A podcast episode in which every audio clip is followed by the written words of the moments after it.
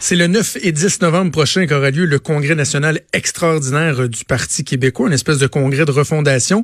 Ce matin, le chef intérimaire Pascal Birubé et la présidente du parti Gabrielle Lemieux présentaient la proposition principale qui va être soumise aux membres euh, lors de ce congrès-là. On va discuter immédiatement avec la présidente du Parti québécois, Gabrielle Lemieux, qui est en ligne. Bonjour, Madame Lemieux.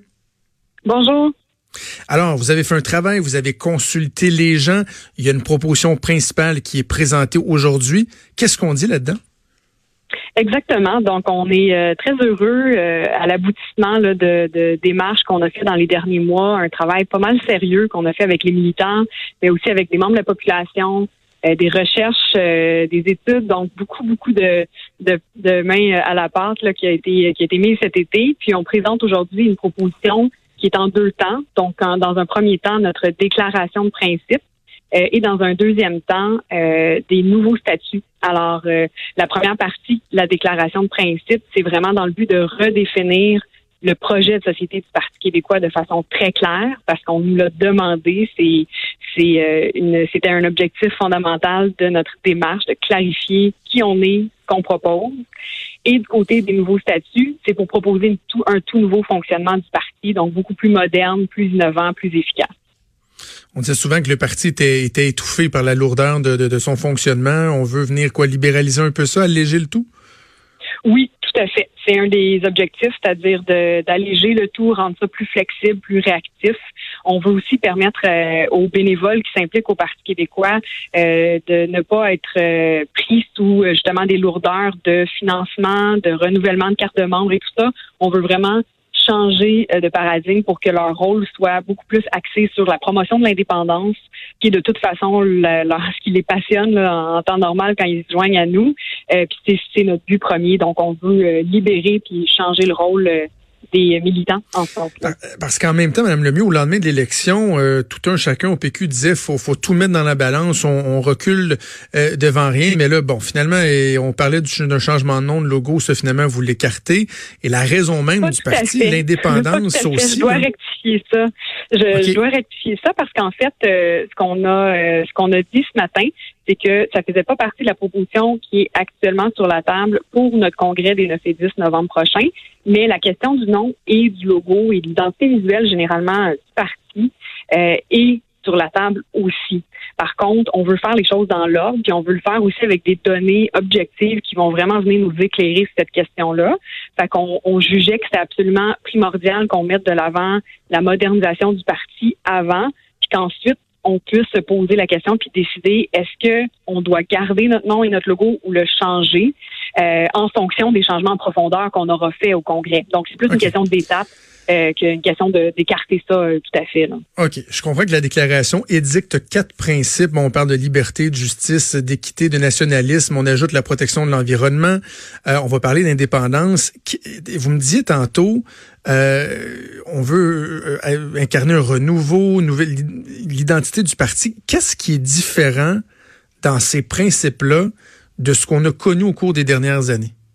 Mhm. C'est une très bonne question. Donc, juste pour vous donner une idée, en fait, nous, ces quatre valeurs-là qu'on a mis euh, au centre de notre déclaration, euh, d'autres partis en ont souvent sept, huit, neuf et plus. Alors, nous, on s'est vraiment centré sur quatre euh, et c'est des valeurs qui sont sous-jacentes finalement au projet d'indépendance. Alors, le fil conducteur de tout cette, ce texte-là qui fait à peu près 600 mots, moins de deux pages, c'est l'indépendance et c'est ce que le parti fera et comment il le fera. Donc, comment il euh, comment il abordera l'indépendance.